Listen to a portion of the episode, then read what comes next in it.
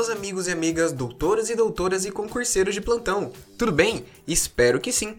Finalmente, nesse episódio, vamos dar fim a estes rolos extensos de competências dos artigos 21 ao 24 da Constituição Federal. Mas antes, não esqueçam de nos seguir, comentar e compartilhar com seus amigos o no nosso podcast e também nos acompanhem pelo Instagram, o arroba constitucional do e no meu perfil pessoal, o arroba paulo c camargo. Seguinte, pessoal. Conversamos já sobre a competência legislativa privativa da União e a competência legislativa concorrente da União, Estados e Distrito Federal. Vimos também a competência material da União e hoje falaremos da competência material comum da União, Estados, Distrito Federal e municípios. Lembram que no episódio anterior eu dei aquela diquinha para separar qual que era a competência comum e qual que era a competência concorrente. A concorrente tratava-se da competência legislativa e para lembrar, basta memorizar que no caput do artigo não é citado o município. Então, lembra que comum são todos e concorrente não é comum porque falta o município. Então, se é competência comum que estamos falando, é competência material. União, Estados, Distrito Federal e municípios. E competência concorrente é só lembrar que não tem o município. Então, União, Estados e Distrito Federal. Mas lembre-se que eu falei para vocês que o fato de não conter os municípios não significa que eles não tenham competências junto com a competência concorrente, tá? É, no episódio anterior eu até conversei com vocês que em casos de assuntos de interesses locais, daí os municípios também podem legislar sobre aquelas matérias do rol de competência concorrente, tá bom? Então vamos lá, competência comum, competência material da Constituição Federal. Conforme o artigo 23 da Constituição Federal, é competência comum da União, Estados, Distrito Federal e dos municípios o que? Zelar pela guarda da Constituição, das leis e das instituições democráticas e conservar o patrimônio público, Olha o que eu digo para vocês quando a mera, a mera intuição prática, se a gente parar um pouco, já induz a gente a resposta. Por exemplo, teria sentido ser competência privativa que seja da União zelar pela guarda da Constituição? Então, não. Somente a União precisa zelar a guarda da Constituição. Estados, municípios e Distrito Federal estão isentos, pode quebrar a Constituição. Ou então as leis e as instituições democráticas. Só os estados, então, é que devem obedecer às instituições democráticas. A União, não. E conservar o patrimônio público. Ah, só os municípios devem conservar. O estado pode quebrar. Entendem? Então, zelar pela guarda da Constituição, das leis e das instituições democráticas e conservar o patrimônio público. Inciso 2 cuidar da saúde e assistência pública, da proteção e garantia das pessoas portadoras de deficiência.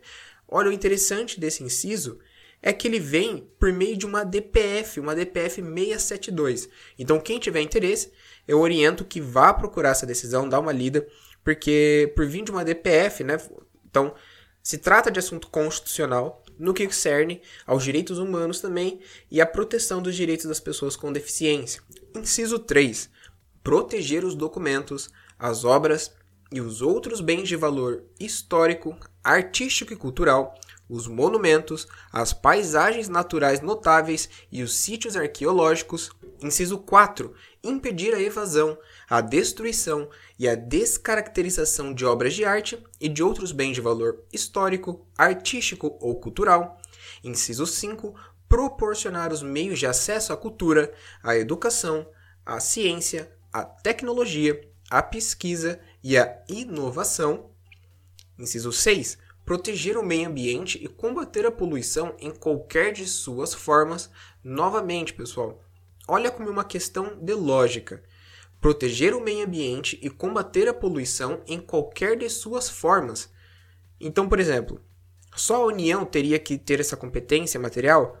de proteger o meio ambiente? Ah, não, os estados e municípios podem sujar tudo. Não, entende? Então percebam que é uma questão de lógica. Preservar as florestas, a fauna e a flora, mesma coisa. Fomentar a produção agropecuária, a, a, preservar a floresta, a fauna e a flora são inciso 7, tá? Inciso 8. Fomentar a produção agropecuária e organizar o abastecimento alimentar. Inciso 9 promover programas de construção de moradias e a melhoria das condições habitacionais e de saneamento básico. Inciso 10. Combater as causas da pobreza e os fatores de marginalização, promovendo a integração social dos setores desfavorecidos. Inciso 11. Registrar, acompanhar e fiscalizar as concessões de direito de pesquisa e exploração de recursos hídricos e minerais em seus territórios. E inciso 12, estabelecer e implantar políticas de educação para a segurança do trânsito. O parágrafo único ainda traz que leis complementares fixarão normas para a cooperação entre a União e os estados, o Distrito Federal e os municípios, tendo em vista o equilíbrio do desenvolvimento e do bem-estar em âmbito nacional Perceberam que, como já falei antes, trata-se de uma questão quase de lógica. Olha o último inciso: estabelecer e implantar política de educação para a segurança do trânsito. Faria sentido essa competência ser tão somente da União? Concorda que é muito mais eficaz que todos os entes da administração cooperem quanto à política de educação de trânsito? Posso dar um exemplo próprio. Eu moro em Curitiba e aqui podemos dizer que um dos símbolos da cidade e da região metropolitana é a capivara. Sim, é o bichinho, a, a capivara, sabe? Curitiba fez uma propaganda bem humorada dizendo que a distância entre um carro e o outro, ou entre um carro e um ônibus, deve obedecer uma quantidade de se não me engano, era duas capivaras e meia, era uma quantidade X de capivara, que equivale a cerca de 1,5 metros. Então eles utilizaram de uma política pública, a própria cidade se valeu de uma política pública para implantar educação de trânsito. Viu só como é eficiente? Não só em âmbito federal, mas estadual e municipal? Outro exemplo é o inciso 10, combater as causas da pobreza e os fatores de marginalização, promovendo a integração social dos setores desfavorecidos. Esta é uma questão que também pode ser analisada de vários pontos. Combater a pobreza seria competência só da União? Lógico que não. O combate à pobreza também é assunto de interesse local, logo o município também deve participar. Além do mais, os estados também devem procurar ajudar os municípios por meio de repasse de verbas públicas conforme a necessidade de cada um. Por isso também deve-se atentar à questão. Então percebam que se pararmos para pensar, é uma questão de pura lógica em relação a vários incisos, entendeu? Não tem muito que é, quebrar a cabeça e memorizar tudo de uma vez, porque basta analisar com uma visão lógica da coisa. A, o combate à pobreza é uma missão constitucional. Então, como que eu posso aplicar uma missão constitucional tão somente à União? É uma missão para todos os entes da administração pública. Então, é uma competência comum de todos. Pessoal, como eu já falei para vocês antes, todos esses, é, esses episódios, acho que os últimos quatro episódios, né? Do que a gente conversou sobre a competência legislativa, privativa da União, a competência material da União, a competência legislativa concorrente entre União, Estados e Distrito Federal, e agora a competência, é, competência comum material da União, Estados, Distrito Federal e município, municípios todos esses episódios, eu sei que acaba sendo quase que uma leitura integral ali do artigo da Constituição, com algumas observações, porque, como eu falei, essa matéria não cai, ela despenca em provas e concursos. Então eu sei que para aquele momento que você está sem fazer nada, às vezes está fazendo uma esteira, olhando para a parede, quem, quem faz academia, bota o fone de ouvido e fica escutando várias e várias vezes, você vai ver que vai, uma hora vai acabar memorizando. Um, um inciso de cada vez, mas com certeza vai ajudar no trabalho de fixação desses roles. Eu sei que é chato, a gente já passou por eles agora.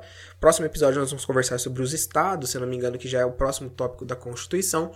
Então, eu sei que foi meio duro esses últimos episódios, mas são necessários porque é matéria que basta olhar para os exames da ordem, vocês vão observar que despenca é, na prova da ordem e no concur em concursos públicos em geral, tá bom, pessoal?